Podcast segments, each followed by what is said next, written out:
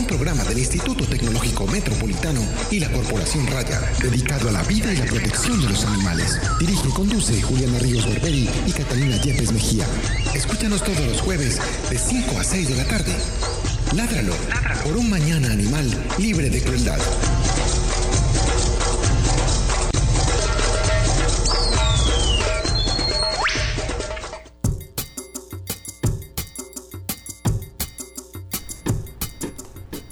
Muy buenas tardes para todos. Estamos en nuestro programa Ladralo, un programa de la Corporación Raya con apoyo del ITM Radio.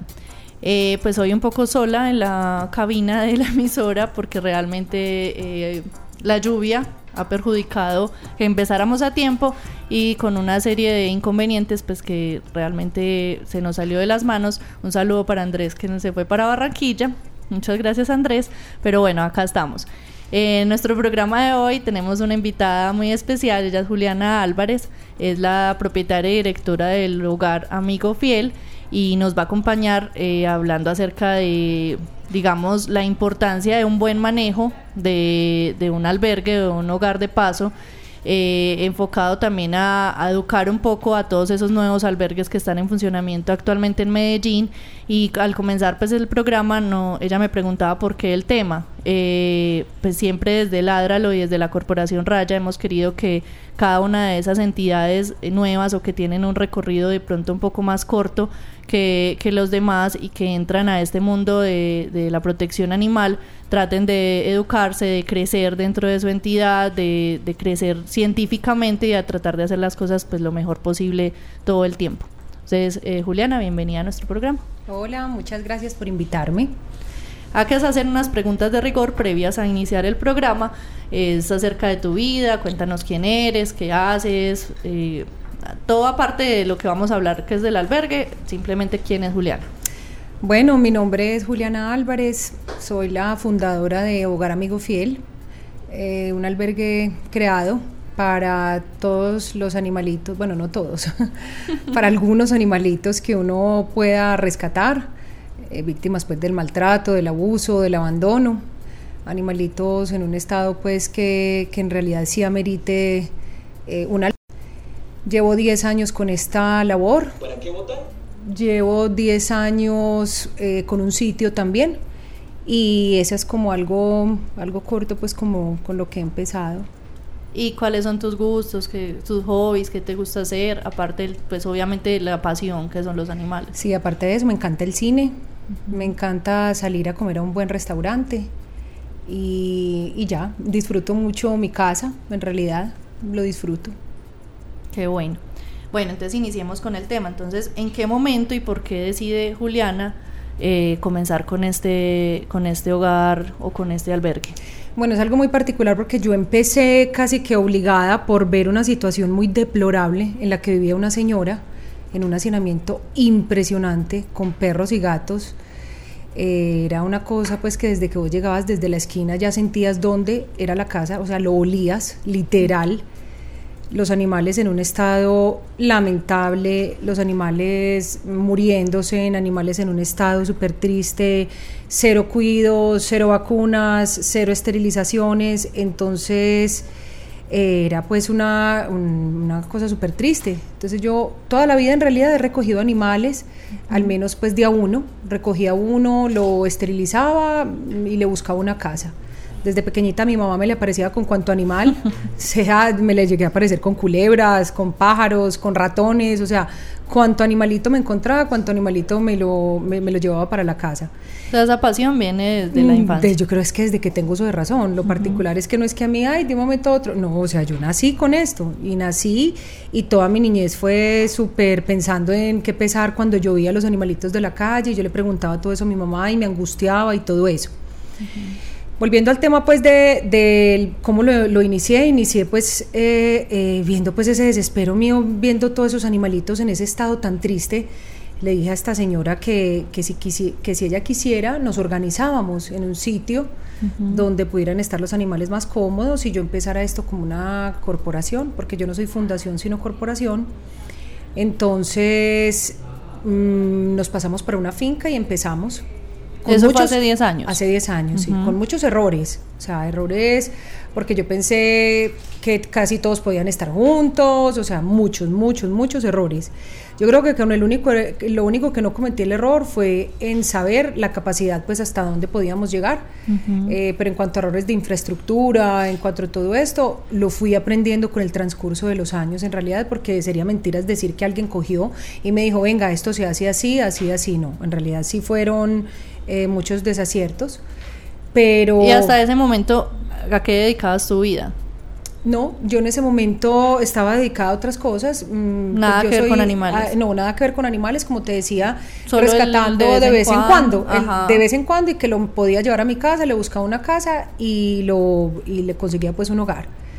Y en realidad fue como así empecé con un espacio para los animalitos. Así fue como empecé con un espacio para ellos. Así bueno, ¿y ese espacio es el que actualmente tienes o has cambiado la sede durante este tiempo? Sí, yo cambié de sede, yo cambié de sede, yo pagué arriendo durante todos esos años. Este, este sitio lo construimos, pues lo construí. Y ahora en este momento ya estoy en una nueva sede. Esta nueva sede fue algo con el municipio de Envigado. Sí. En realidad yo ya llegaba al punto en que yo le estaba alcahueteando a todo un municipio teniendo todos los animalitos. Entonces yo toqué puertas y les dije, bueno, o dígame en dónde les traigo 200 animales, sí, o me ayudan. Sí, es que estabas haciendo la labor que le compete al municipio. Exactamente, y eso de pronto es muy bueno que la gente lo entienda, que muchas veces no podemos alcahuetear eso, que los municipios tienen la obligación de hacer esto. Y bueno, entonces ya, ya me dieron un lote en comodato duré dos años construyéndolo. Eh, pensando en todos los errores que había cometido durante todos esos 10 años. Claro. Y ojalá, vuelvo y te digo, ojalá alguien me hubiera dicho, vení, hace esto, no hagas esto, hace esto, o sea, me tocó aprenderlo sola. me tocó así, sola, pero gracias a Dios tuve esa experiencia y, y ahora ya con esa experiencia construí esta nueva sede, de la cual ya no tengo que pagar arriendo ni nada. Eh, y ahí estoy en este momento actual, en Envigado. ¿Está ubicado en Envigado? Sí, en Envigado. ¿Cuántos animales estás albergando en este momento? En este momento aproximadamente tengo 150 perros. No me subo de ahí, me subo 150, 155. De ahí no me paso. No me paso. Esa es la capacidad. En realidad tengo capacidad para más pero no me subo de ahí, o sea, no, de ahí no, no me subo. Y en gatos, en gatos es muy relativo, entre unas veces son 30, otras veces 40 y así, porque la mamá, los bebés, sino que los gatos pues siempre se dan en adopción más fácil. Eh, ¿Sabes o tienes registro de cuántos animales han pasado entre los que ya eh, diste en adopción o, pues, o fallecieron? Un aproximado de cuántos han pasado por tu hogar durante estos 10 años. Mm, pues no, pensándolo bien, no, no, no tengo como un registro exacto y sería pues muy, mm, de pronto muy responsable decirlo en este momento, pero sé que pasa mil, pues o sea, miles, o sea, es algo que sí. Bueno, ¿qué compromiso adquiere el hogar? Bueno, primero que todo, ¿cómo llegan los animales a, tu hogar? O sea, ¿existe un protocolo de ingreso? Eh, ¿Solamente recibo en estas características o con estas condiciones? ¿O que vengan de tal o vienen con tal persona? O sea, ¿cómo es el ingreso inicial? Bueno, a ver, lo que pasa con Hogar Amigo Fiel es que hay algo muy particular. Yo tengo, por así decirlo, así suene muy feo y así suene, eh, pues, muy, sí, muy, muy triste. Yo tengo los animales que son como los desechos de la sociedad. Los desechos de la sociedad, ¿cuáles son? Los criollos, los ancianos, los negros, los grandes, los pelimalditos, que les digo yo, pues, que son los pelos de alambre que tienen pelos para todos lados, los tuertos, los mochos son animales que no rotan casi, o sea, digo rota, es que nadie los busca para adopción. Entonces, hay algo que ponerle lógica y es que yo no puedo ingresar, ingresar, ingresar si no están saliendo, saliendo, saliendo. Yo no tengo demasiado afán en que me los adopten. Te lo digo que a mí no me están haciendo un favor. O sea, ¿por qué? Porque yo no entrego al animalito el que me llamó porque tengo que desencartarme de ellos. Y eso es algo que ahorita te tengo que decir que quiero que la gente le quede muy claro o sea, no los tengan para desencartarse rápido al cualquiera. O sea, porque es un fenómeno que está sucediendo. Horrible, ¿no? Es que están pasando una cantidad de cosas demasiado alarmantes que tenemos que ponernos a analizar y de verdad que la gente se ponga a pensar, hombre, yo sí estoy haciendo las cosas bien. Entonces, la rotación de los animales no son bien, saben que son animales que se van a morir con uno. Yo soy yo no soy de eutanasia animales ancianos, yo soy de eutanasia cuando ya no hay calidad de vida y en un estado de agresividad cuando ya un etólogo, que allá hay etólogo, aparte de uno, dos, em, mm, dice, no, definitivamente no hay forma. O sea, son las únicas formas de eutanasia. Entonces yo, las, las eutanasias mías son muy pocas, em, cuando las hay que hacer hay que hacerlas. La, no salen casi en adopción. Y, no me, y no sigo ingresando. ¿Por cómo los ingreso? Yo tengo un contrato en este momento con el municipio de Envigado. ¿Envigado qué hace? Envigado, si, si recogió un animalito, Envigado me lo lleva y ese animalito me lo paga. Hogar Amigo Fiel tiene sus animales, entonces tengo como dos espacios. No soy el albergue municipal de Envigado, eso quiero que quede muy claro porque no lo soy. Hogar Amigo Fiel tiene un contrato con el municipio de Envigado con un espacio para ellos, que es muy diferente. El protocolo de ingreso son demasiados, o sea, para ingresar un animalito se necesita muchísimas cosas. Se ingresa, entonces hay que mirar, evaluar el estado del animal, en cuanto a sus parásitos internos y externos, entonces eh, antipulgas, eh, pastilla para las pulgas, desparasitante, aislamiento, tienes que aislarlo para mirar esos 15, 20 días cuánta, eh, que no tenga gripa, que no tenga parásitos, que no tenga bueno, una cantidad de enfermedades, recuperarlo y ya así ya hacer un ingreso ya en general.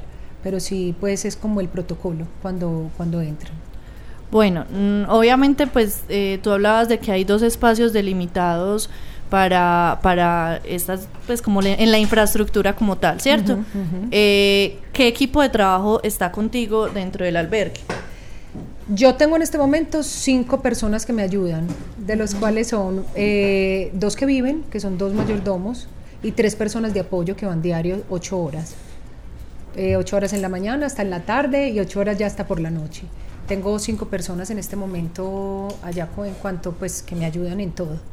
Y desde el punto de vista de atención veterinaria, de la parte de etología que nos comentabas. Ah, bueno, bueno, aparte de las cinco personas que me, que me, que están, está pues la doctora Alejandra Mejía, que es una etóloga súper, súper buena que ha estudiado muchísimo en cuanto a este tema, y, es, y hay un muchacho que se llama Efraín, que es, es eh, también como el paseador y el que también se, se, encarga como de, las, de los perros más agresivos. Eh, en realidad, pues sí son cinco más esas dos personas, más el veterinario, que es Freddy Salazar. Él es el que se encarga de, de todas las cirugías, de llevar pues que los animalitos estén bien y de todo.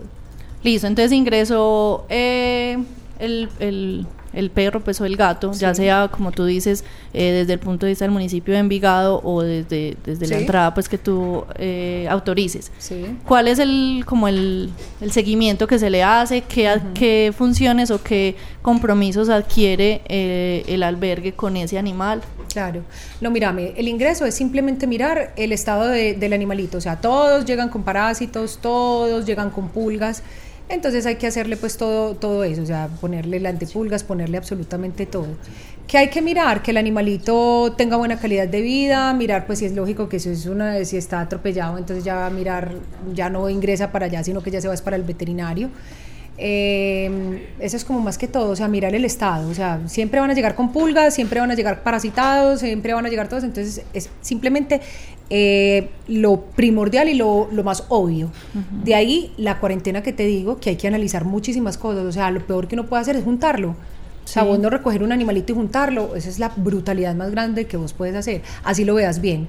O sea, ha pasado que llega y a los ocho días lo ves con una gripa impresionante, con unos parásitos impresionantes. Si es un cachorro, a los 15 días lo puedes ver con moquillo. Claro, o sea, estás poniendo en riesgo a toda la población. Total, total. Entonces, mejor dicho, si vos no tenés una cuarentena y estás haciendo algo con animales, lo estás haciendo mal desde el principio. Y yo creo que es de los principales errores que se comete en este momento en los albergues eh, particulares que hay en Medellín y es en su afán de querer recoger, recoger, recoger entran los animales sin ningún tipo, incluso de atención veterinaria primaria. Sí, no, no, no, eso es algo que está pasando, es algo, es un error que están cometiendo de pronto eh, eh, muchas personas que quieren hacer algo bonito, porque es que esto es un sentimiento lindo, lo que pasa es que hay que mostrarles que hay que saber hacer las cosas, eh, que se dejen guiar, que se dejen decir, hombre, venga, están haciendo las cosas mal, tienen que mirar, trate de hacer una zona de aislamiento, no los junte, eh, pues como que se dejen dar consejos y que se dejen guiar eh, por de pronto personas que puedan tener un poco más de experiencia en esto. Y sobre todo al comienzo, o sea, son procesos que, que gente como tú ya vivió Total, sí. errores que ya se cometieron, ¿por qué repetirlos? O sea, porque, porque en su ego o en su actitud de yo no te creas más porque llevas más tiempo, entonces no vengas a enseñarnos que nosotros también sabemos antes de, de, tratar de nutrirse y no cometer y repetir esos errores, lo, lo, están tomando esa mal. No, y lo que pasa es que ahora hay un fenómeno del tal animalista, que me parece pues absurdo porque yo no soy animalista, pues es que esa palabra para mí no existe. O sea, es una palabra absurda, que es que es animalista. O sea, dígame que es un animalista. En este momento, para mí, un animalista es una persona loca, pues manada de locos peleando. Uh -huh. Para mí, ese es un concepto. O sea, a mí me dicen animalista y pues prefiero que me digan otra cosa, pues, pero no me digas animalista. A mí, dígame que rescato animales, a mí, eh, hasta, hasta, hasta mis capacidades. Listo. Uh -huh. pero, pero se creó como un fenómeno, ya todo el mundo como, bueno, entonces yo soy animalista. Bueno, venga, ¿qué es animalista? ¿Usted qué ha hecho? ¿Cuántos ha ingresado? ¿Cómo lo ha hecho? ¿Cómo tal cosa? pero se les creó que, la, que, esta palabra es simplemente mantenerse peleando por Facebook, criticando a todo el mundo y sin hacer nada o haciendo las cosas mal. Uh -huh. Solamente que porque, ay, que es que yo recogí, se les llena la boca diciendo la recogí, lo di en adopción, pero venga, durante ese proceso, ¿cómo hizo las cosas?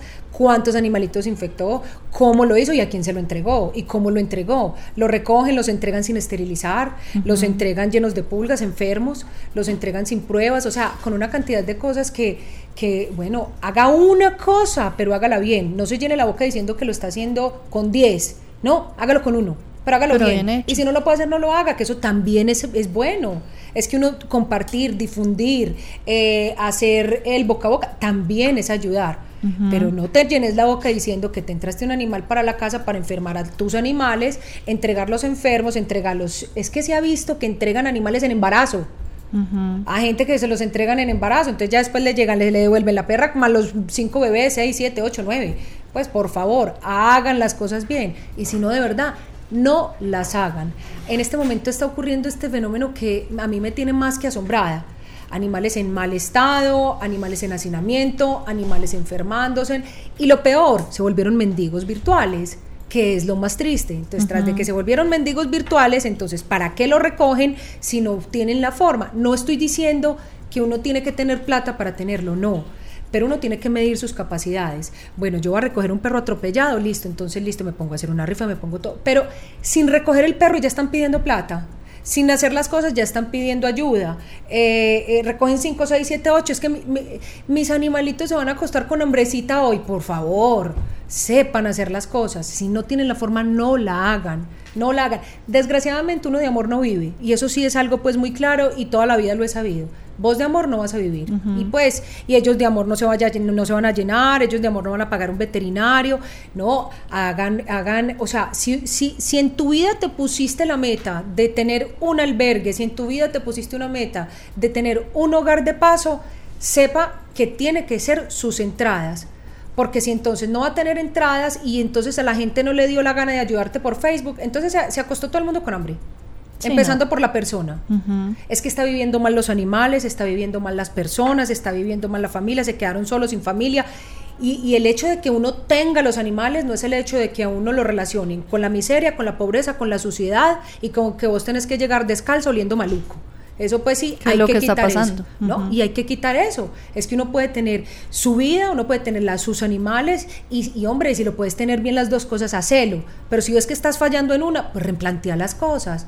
Te replanteese, bueno, no, no puedo hacerlo. Entonces, bueno, de pasar a 10, voy a mirar entonces, ya no vuelvo a recibir. Pero siguen y siguen. Y, ¿Qué es que que pesar? No, pues que muchas veces hasta más pesar está en estos hogares de paso. Muchas veces están peor en este albergue que en la misma calle téngalos bien o no los tenga. Eso también es un acto de amor. Vamos a escuchar una canción y ya regresamos con Juliana. My lover's got humor. She's the giggle at a funeral. Knows everybody's disapproval. I should have worshipped her sooner. If the heavens ever did speak, she's the last true mouthpiece. Every Sunday's getting more bleak fresh poison each week. We were born sick, you heard them say it. My church offers no absolutes. She tells me worship in the bedroom. The only heaven I'll be sent to is when I'm alone with you. I was born sick, but I love it. Command me to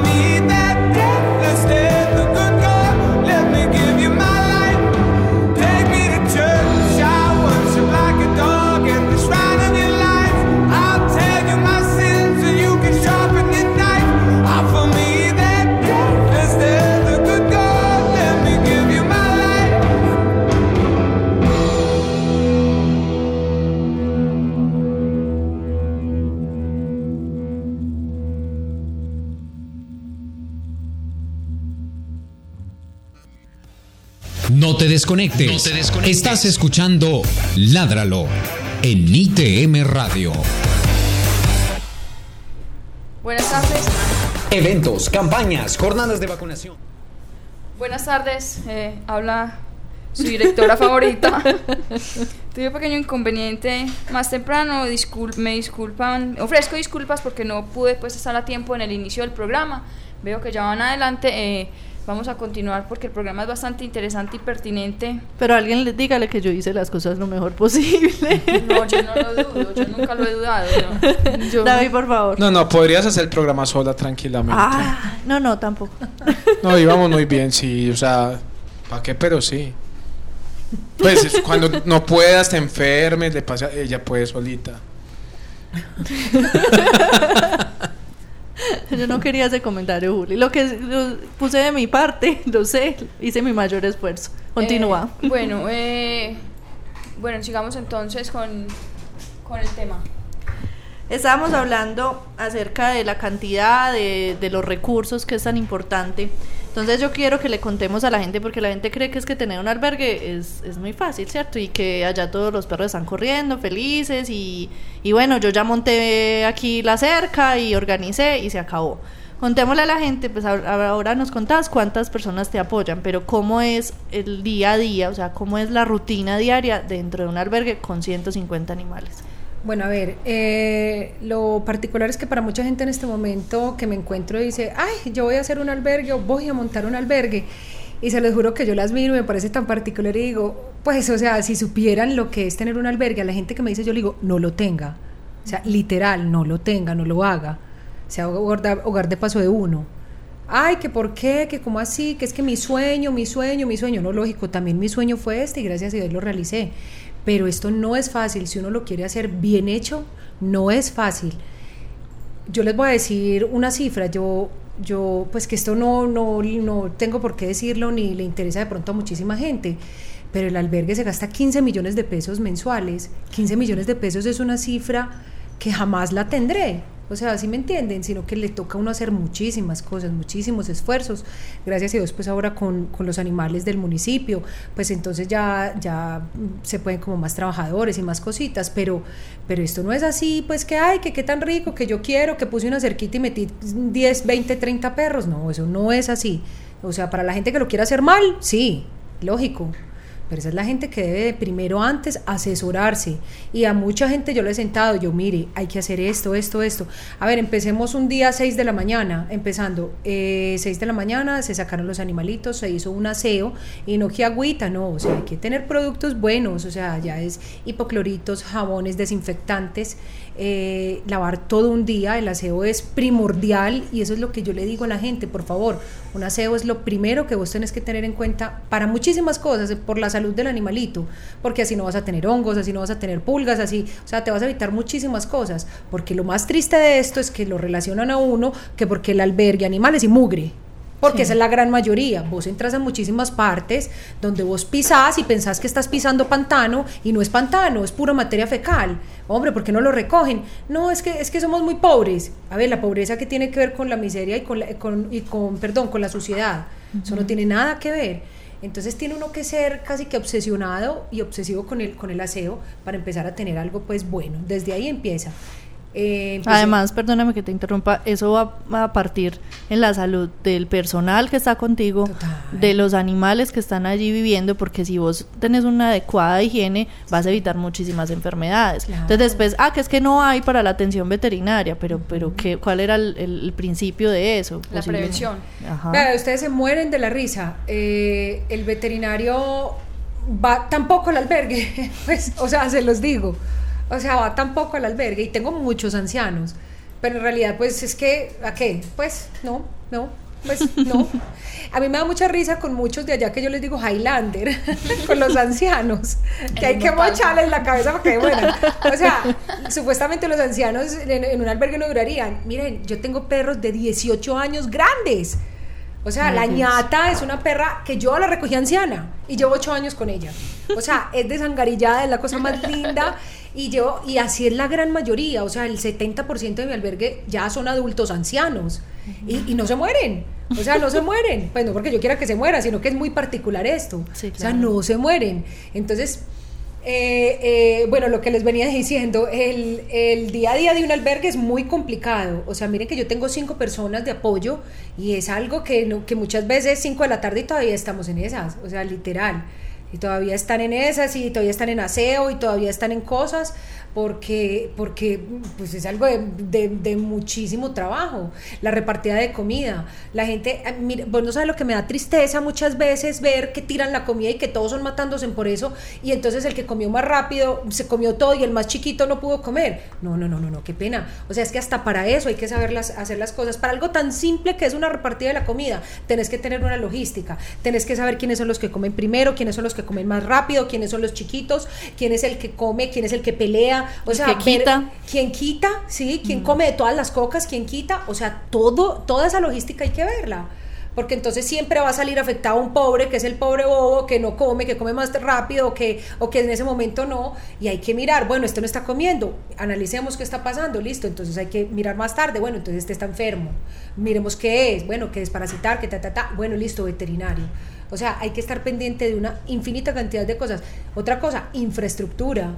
Las infraestructuras vos las haces, no las puedes dejar caer del mugre, no puedes dejar que es que si había un hueco, entonces dejemos que ese hueco y ese hueco se fue poniendo más grande, más grande, se comió la pared. Que el hueco, que el piso, que la, la tal cosa, que esto. O sea, miren, yo empecé con, ahora con este, con estivas, ni siquiera estivas mm, de madera, plásticas.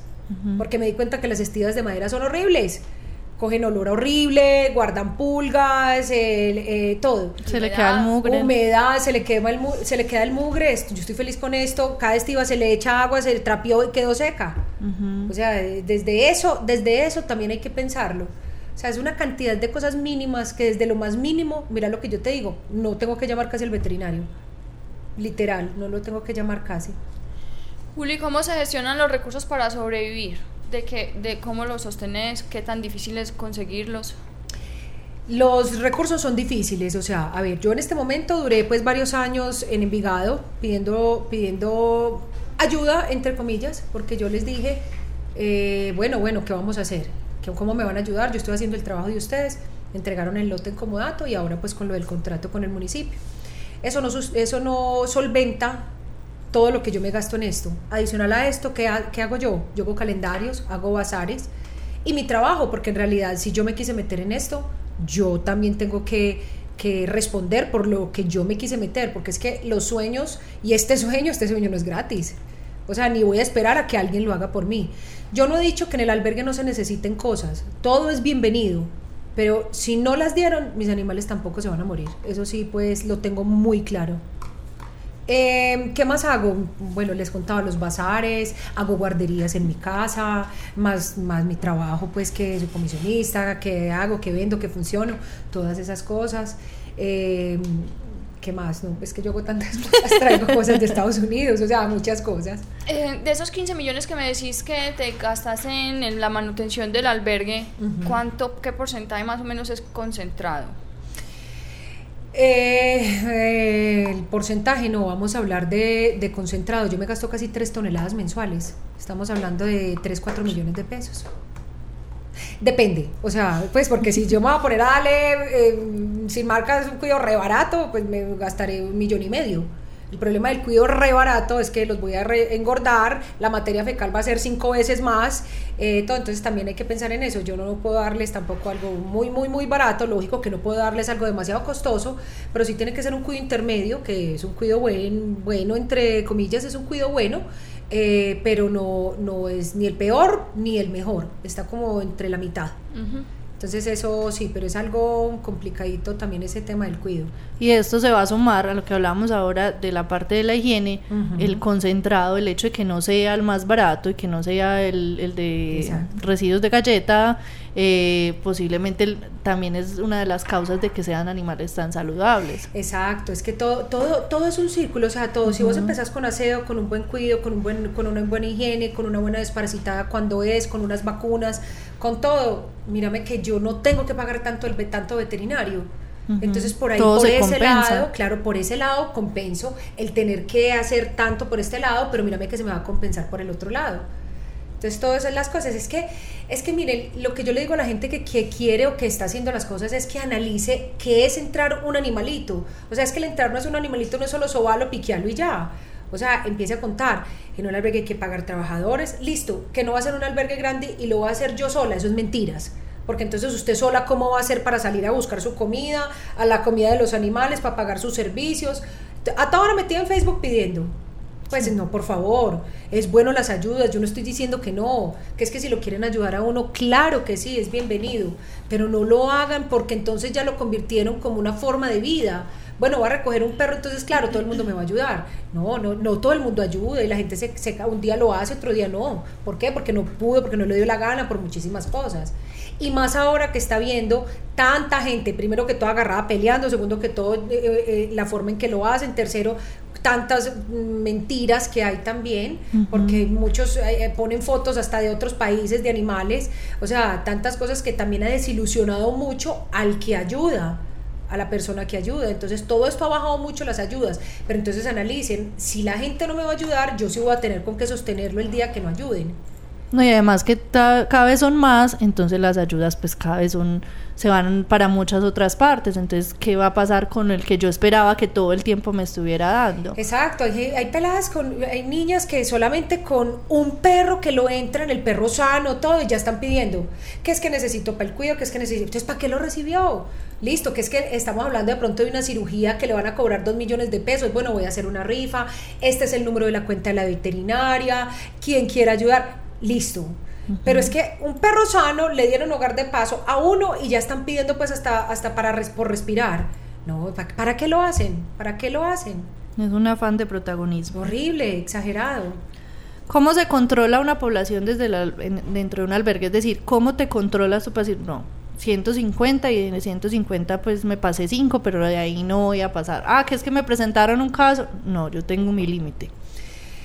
Es un poco duro y lo he aprendido a manejar porque antes, antes eh, llegué a tener más animales, pero también me vi muy afectada en todos los temas de mi vida, en todo el tema económico, en todo, hasta en la misma convivencia de los animales. Y ahí fue cuando yo vi. Eh, eh, o sea, es simplemente caer en cuenta hasta dónde es mi límite, hasta dónde es mi presupuesto, hasta dónde puedo hacer las cosas y hasta aquí es hasta aquí. O sea, vuelvo y te digo, yo tengo capacidad para meter a más en cuanto a espacio pero ¿por qué les voy a dañar la calidad de vida a, A lo los que, están. a los que están? Entonces es lo que yo digo, bueno, en este momento les doy un cuido bueno, pero si me sigo metiendo, me sigo metiendo, me sigo metiendo, bueno, entonces voy a tener que rebajar el cuido. Entonces tal cosa, o sea, no, o sea, eh, eh, es- yo creo que es uno sentar cabeza y, y saber el límite, o sea, uno nadie le va a decir, o sea, simplemente usted póngase su límite, si soy, soy capaz de sostener a uno, si soy capaz de sostener a dos, si soy capaz de sostener a tres, eso sí, bien tenidos, no a medias. Hágalo uno, pero hágalo bien, porque es que si en a medias es ilógico. Tenemos una pregunta a través de Facebook, la hace Pilar Sepúlveda. ¿Cómo almacenas el concentrado para evitar roedores?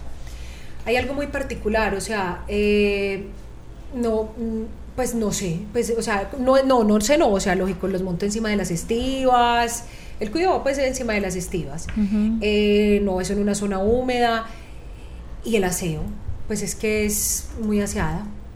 No, no sé, pues pero yo jamás en la vida he tenido un solo problema con eso, ¿verdad? Pero no sé, no sé, de pronto no sé si los ratoncitos por sentir de pronto tanto animal, los gatos, y bueno, y, y- y- no regar cuidos, no tener cuidos reventados, eh, lógico, todo eso atraería pues de pronto mucho los roedores, pero, pero no, pues si a mí se me revienta un cuido, ese cuido lo, lo utilicé ese día, entonces no tengo, no tengo mm, pues Residuos. pepitas por ahí regadas, el aseo en la bodega es impecable, porque vos la bodega puedes entrar y es lo más impecable del mundo, por eso mismo, por evitar de pronto eso, y montada encima de estivas. Bueno, yo se me ocurre una pregunta aquí, hablando del tema. ¿No es muy difícil encontrar un personal pues que se le mida esto y más al nivel, digamos, de exigencia, pues no lo estoy criticando, al contrario lo estoy alabando, al nivel de exigencia que tú manejas eh, dentro del, pues, sobre todo la higiene en el albergue? Mucho, demasiado, pero yo he sido de pronto muy de buenas y bendecida en cuanto a este tema. Me, pues, me he descachado dos, tres veces y eso pues que gracias a Dios lo veo pues en ese momento y a tiempo de muchísimas cosas. Sí, es un poco difícil porque hay que saber también, hay que tener en cuenta que uno no tiene 25 de diciembre ni primeros de enero, uno no tiene que el día de yo no sé qué, que el día del cumpleaños, que el día de yo no sé qué. O sea, hay que saber que es que uno está con vida, sino con unos zapatos. Pues eso sí, que no, que para mañana, no. O sea, y que hay que sacrificar muchas cosas y todos lo saben. Es más, hoy lo particular es que estaba hoy en una reunión y estaba con ellos. Les estaba diciendo, acuérdense que en diciembre nadie tiene vacaciones. Nadie tiene vacaciones. Entonces estaba, que que ahí había uno que quería sacar vacaciones y le dije, no, diciembre cero. Pues porque pues sería muy, muy que pesar, pues unos sí y otros no. Pero bueno, eh, sí, es un poco difícil encontrar gente, primero que todo, que se le mida a meterse con todos estos animales, que no le dé miedo, que no le dé asco, que no le dé fastidio, eh, que no le tenga miedo, que le gusten. Yo de pronto no les pido ni les exijo perro por perro, no, pues a mí con tal de que no me los maltraten, con tal de que me tengan las cosas muy aseadas y con tal de que se deje guiar y hacer las cosas, con eso ha sido más que suficiente. ¿Y por qué digo que he sido bendecida? Porque son los más piqueadores, los más abrazadores, los cuidan, cada uno tiene a sus consentidos dos, tres, cuatro, cinco perros, entonces ellos sufren por ello, entonces ellos los quieren, entonces ellos piensan en todo, entonces, eh, eh, o sea, una cantidad de cosas que hace poquito estábamos diciendo lo de los colchoncitos, porque yo a los ancianos les pongo colchones para que duerman. En cada pradera tienen su, su- sus calefacciones, eh, porque la parte en la que yo estoy pues es muy fría. Entonces me estaban diciendo que por qué no les poníamos colchones a los otros, que porque yo era tan injusta. Y entonces yo callada les dije, no, hágalo, póngaselos. Entonces eh, habían unas colchonetas y les digo, pero ustedes me responden, no, claro que sí. Al otro día, yo solamente sentí como, ay, ¿qué es esto? Por Dios, ¿qué es esto? Y yo, muerta la risa, y yo, ¿qué pasó? Yo sabía lo que iba a pasar. Acabaron con todo. Aleluya, de colchonetas era poquito. Otros hacían popó literal colchoneta. O sea, eh, la, la espuma esta. Y yo les dije, es que veo que es que no es porque uno sea malo. O sea, es que uno sabe quiénes son ellos. Si les pone uno cobija y la recoge literal y es llena de huecos, hay unos que, que uno le dice, ¿ustedes por qué ni siquiera se dejan consentir? Entonces, mírame que son muy lindos y eso me parece muy lindo, que se preocupen por ellos. O sea, Tienen que- iniciativa. Que tienen como, como ese amor y esa preocupación, me parece muy lindo, pues me parece muy lindo en cuanto a ellos y todos. O sea, todos, todos lo- los, quieren y mucho, mucho, mucho, mucho. Pues y allá han ido literal cuando he buscado, literal llegan, llegan hasta la puerta y salen y dicen, yo aquí no trabajo. O sea, ¿por qué? Otra de las cosas. Me ha resultado a mí, a mí, Juliana Álvarez, Hogar Amigo Fiel, me ha resultado a mí. Son todos sueltos, sueltos todos. Yo no tengo eh, perros agresivos. Lógico, pues que los bebés están pues a un lado, maternidad, pues no es maternidad con los muchachitos andando pues por ahí con todos los síntomas. No, no, no. O sea, los normales, que los perros normales son todos sueltos. Es algo demasiado particular. Todos son sueltos. Los ancianitos son en su área, pero los ancianos nadie los molesta, todos se respetan, o sea, y por eso mismo allá, porque como todos son sueltos, no hay ninguno amarrado, no hay ninguno encerrado, entonces no son perros estresados que se van a venir a molestar los unos a los otros. A mí me ha resultado, a mí, donde sé que de pronto en muchas partes no puede funcionar. Y además de pronto teniendo que gente, eh, eh, perros de pronto agresivos, que en realidad pues hay que replantear eso también, eh, que sueltan perros agresivos y acaban con todo el mundo, que les da mucho pesar del perro agresivo, pero entonces acabó con 20. Entonces también eso, pues eso sí, también hay que replantear mucho eso. Y yo creo que también es importante dentro de tu albergue como el equilibrio de la manada que se maneja, o sea, es muy estable, no hay un con una constante flujo de entrada, salida, entrada, salida, entonces yo creo que eso también ayuda a que se mantenga una jerarquía y No, y hay algo muy particular, pues ve, si entra el típico perrito o gatico piquiña, que les digo yo, piquiñita, y que entra así como todo, como a ver, a ver, ¿a quién le pego? A ver, ¿yo qué hago? ¿Le voy a pegar a uno? ¿Le voy a pegar a uno? Yo llamo ese día a preguntar, y esta es mi pregunta, ¿ya lo cascaron? No, todavía no, y yo, ah, bueno. Al otro día, ¿ya lo cascaron? Sí, ya le metieron su revolcadita, ya, con eso tiene. con eso Sí, tuvo. pero una revolcadita, pues allá no hay nada de que mató al perro, de que se lo, lo- no, pero lo tienen que poner en su sitio. Sí, pero es normal. Exactamente, y en esas, y en esas, y en esas manadas hay que dejar, eso sí, yo no dejo que haya un líder en, en esa manada porque pues ahí se me sale de las manos las cosas, ni pandillas, porque es que hay unos que hacen las pandillas de un lado y la pandilla del otro, no, todos conviven con todos. Y todos son perros. Mira, allá a las 2 de la tarde, después de repartir comida, vos te morís de la risa porque son perros regados por todo, ah, tomando el sol, regados, dormidos. Allá no hay perros. O sea, allá no, se perros. sienten. Allá no hay perros. Gatos, los gatos son una bendición. Si todo fuera por los gatos, por Dios, los gatos no se sienten. Los Sí, gatos ni se sienten. Eso es otra cosa también que hay que decirlo. También con el gato es un proceso y un proceso delicado y un proceso costoso. Costoso, ¿por qué? Porque estamos hablando de una prueba de SIDA y leucemia para poder ingresarlo con los otros. Así que, Sí. que de pronto alguna vez lo cometí y por eso tengo una gatera aparte con unos infectados, porque al principio lo cometí eh, el error de juntarlos. O sea, a mí nadie de pronto me había dicho, yo no sabía de ninguna enfermedad, yo no sabía de ninguna cosa, entonces pequé por desconocimiento, pero igual eh, eso estuvo mal, o sea, eso estuvo mal. Entonces siempre cuando también hay en una gatera, cuando se va a dar en adopción, que hay otro gatico, eh, pruebas de SIDA y leucemia, hay que aconsejar a la gente que lo haga, hombre, no le haga un daño al otro animalito, eh, y, y- y de pronto pues como, como, como educar mucho a la gente en cuanto a los gaticos. Los gaticos son muy lindos y muy fáciles de tener entre comillas, pero, pero también hay que tener muchas precauciones antes de juntar dos gaticos o antes de juntar animalitos que recogen animalitos de la calle y los juntan con los gaticos de la casa. También hay que tener pues mucho, mucha precaución. Hay que hacer un acompañamiento muy integral. Sí, mucho. Mm, Julia, hay muchos albergues en este momento que surgen, que emergen, como hemos estado hablando durante todo el programa. Pues el primer consejo que nosotros también damos es no tenga un albergue. O sea, si usted verdaderamente quiere ayudar a los animales, hay otras 800 miles de formas en las que usted puede marcar como una gran diferencia. Un albergue pues no es por decir nada malo de los albergues, pero es de verdad un encarte para una persona Un albergue que, no es bueno. que no tiene las capacidades ni económicas, ni la infraestructura, ni las capacidades técnicas, en fin. Pero ya que hay pues algunos albergues que existen, ¿cuáles consejos darías para que pues que los tengan como con Mejoren éxito? Sí. Eh, no, para mí el mejor consejo que yo de pronto le puedo dar a las personas que quieren montar un albergue o que lo tienen en este momento es que midan sus capacidades, lo que he venido hablando mm, desde el principio, o sea, mida sus capacidades, eh, sea demasiado aseada, o sea, demasiado es exagerado y raye en lo loca del aseo, o sea, literal, o sea, no raye en la loca de los animales, sino raye en la loca del aseo, porque por ahí se va a ver beneficiada en muchísimas cosas, desde la economía hasta, lógico, lo más importante que estamos hablando, los animales. Eh, consejos que, mm, bueno, que, que den en adopción, lógico, pues que los sepan dar, que si van a dar en adopción, los esterilicen. Ah, que es que yo no tengo plata para esterilizarlo, listo. Bueno, usted me lo quiere adoptar, entonces venga, lo voy a esterilizar, deme la plata, lo esterilizo y se lo entrego. O sea, eso es algo que se puede hacer porque hay que entender que de pronto no todo el mundo tiene la capacidad de esterilizarlos, pero no los entreguen sin esterilizar. Eso pues es algo primordial. No los entregue sin esterilizar. eh, la persona que vaya a adoptar un gatico, de, eh, hágale las pruebas.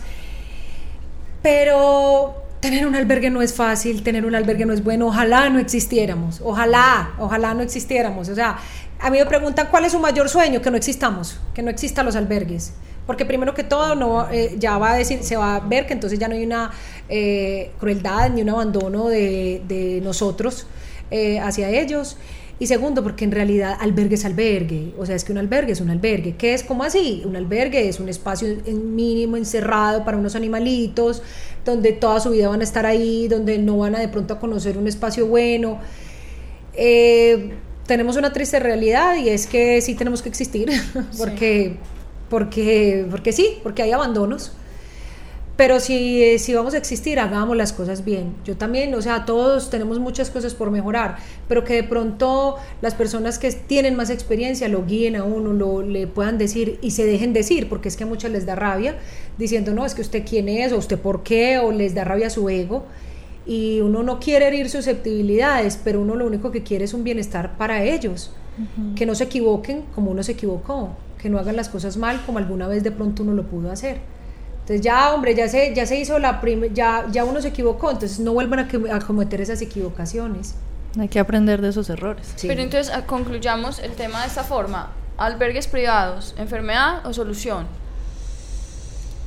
Eh, la gran mayoría, enfermedad, Tristemente. total.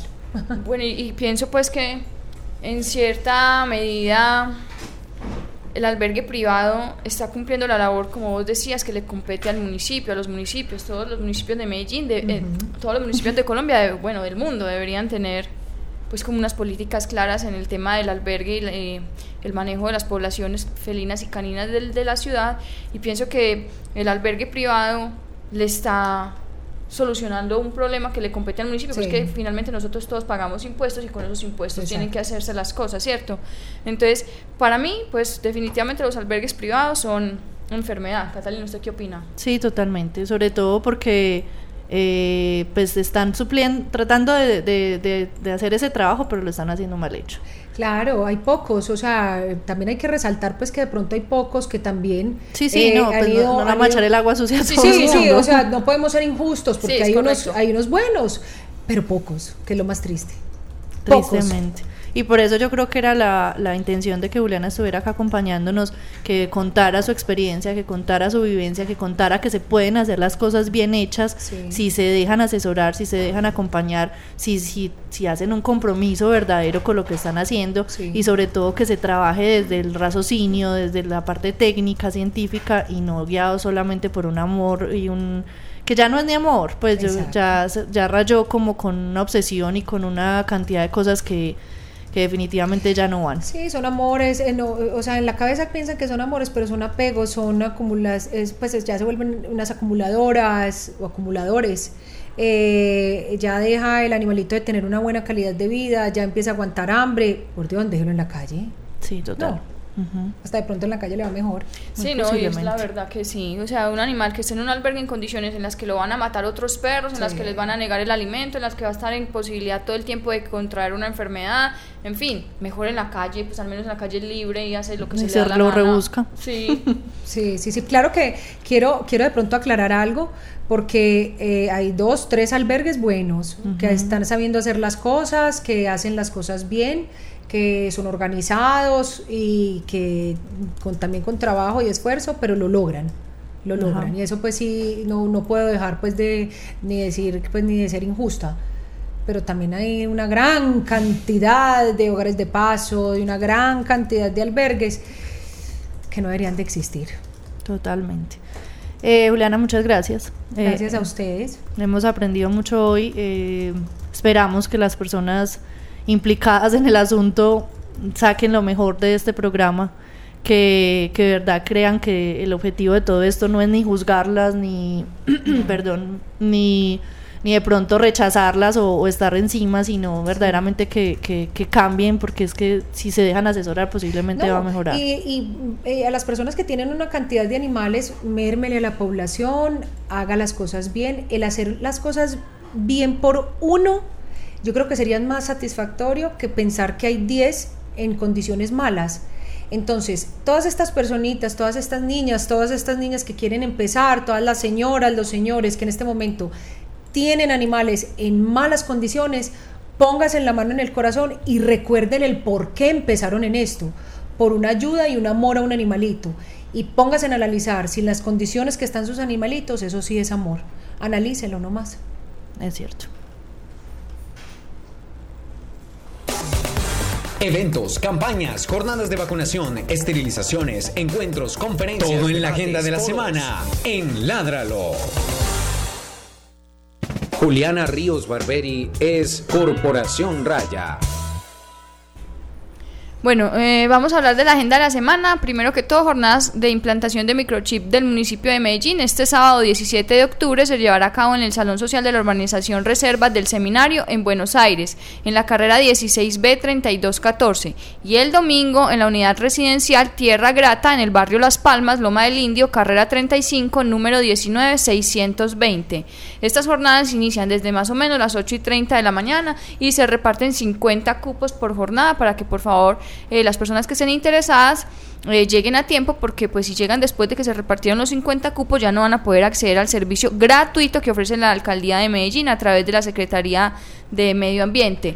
Eh, para ac- acceder a este servicio deben llevar la fotocopia de la cédula por ambos lados, la copia de la cuenta de los servicios del municipio de Medellín, porque recordemos que como es de la alcaldía de Medellín, solo pueden ser para personas que vivan en el municipio, e informar al menos dos números telefónicos, el nombre y teléfono de una referencia personal o familiar. Y para los estudiantes del Instituto Tecnológico Metropolitano tenemos este 23 de octubre, o sea, el otro viernes, viernes, ¿sí? Sí. Sí, viernes 23. A ver. A ver un momentico, no, sí, el próximo viernes 23 de octubre en el aula magna del campus Robledo, aquí en la calle 73, número 76A 354, desde las 8 hasta las 5 pm, el Foro Nacional de Biodiversidad Urbana y Periurbana, Retos y Oportunidades. Va a haber varias conferencias, algunas dictadas por profesores de aquí de la universidad, pero en general, pues va- va- vamos a hablar de la biodiversidad de nuestra ciudad para que por favor las personas que estén interesadas bien puedan venir, es entrada libre, va a estar bastante interesante el tema.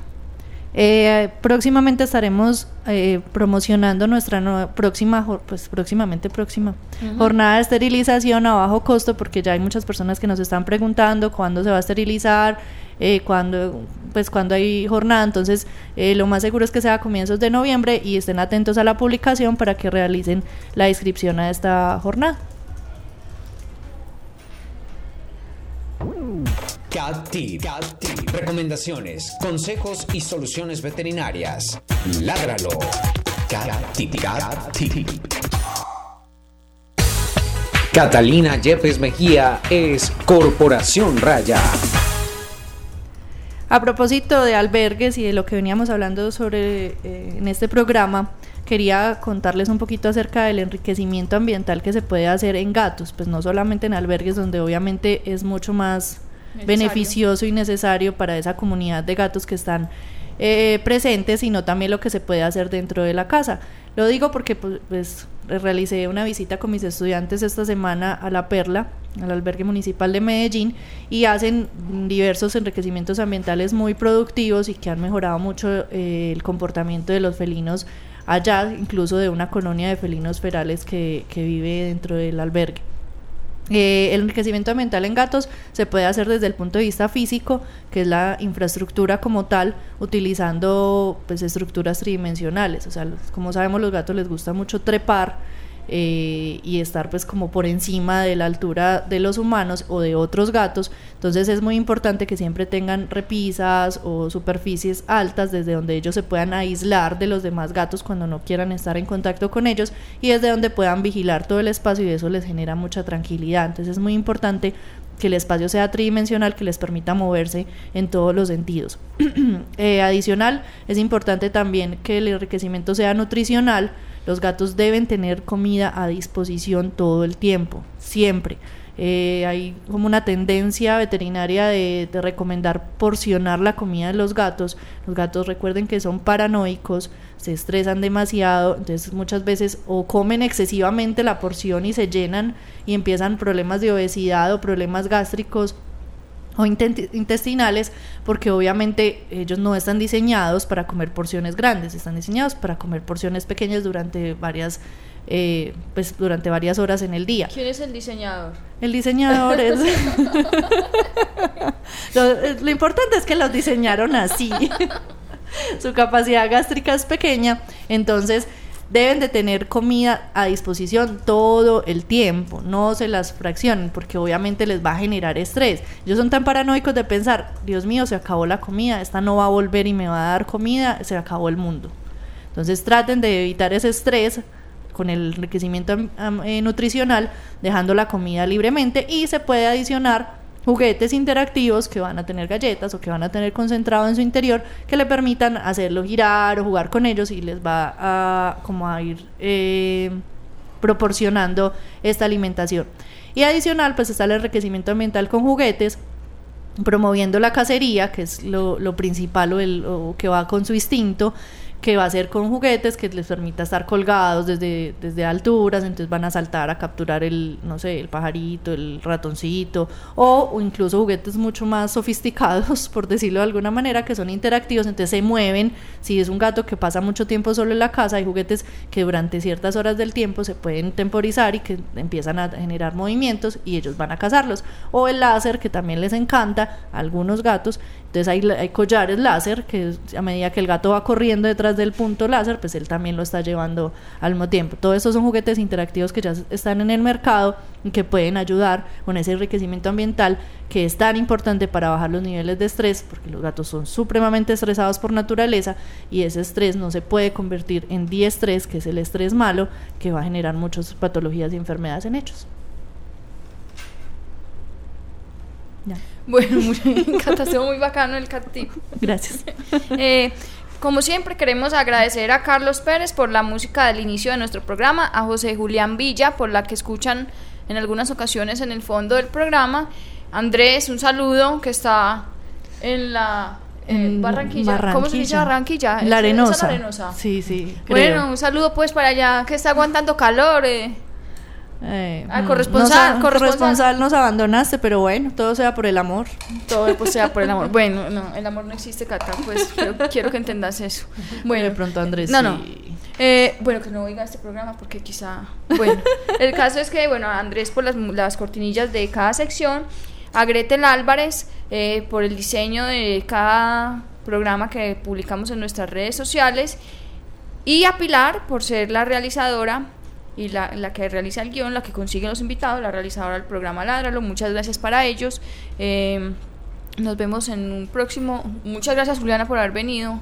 Estuvo, pues cuando quieras venir, la casa está abierta. Nos interesa mucho el tema de los albergues porque como vos tenemos pues muchos conceptos similares a los tuyos. Pensamos que hay muchas otras formas de ayudar a los animales y que finalmente los albergues no, no le están aportando, pues algunos, como ya habíamos dicho, no están aportando por lo general mucho al tema de la, del bienestar animal.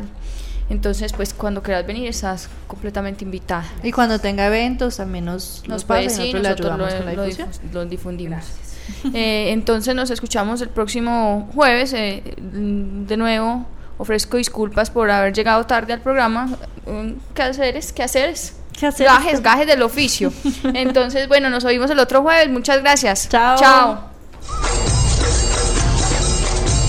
Ládralo, un programa del Instituto Tecnológico Metropolitano y la Corporación Raya, dedicado a la vida y la protección de los animales. Dirige y conduce Juliana Ríos Berberi y Catalina Yepes Mejía. Escúchanos todos los jueves de 5 a 6 de la tarde. Ládralo, por un mañana animal libre de crueldad.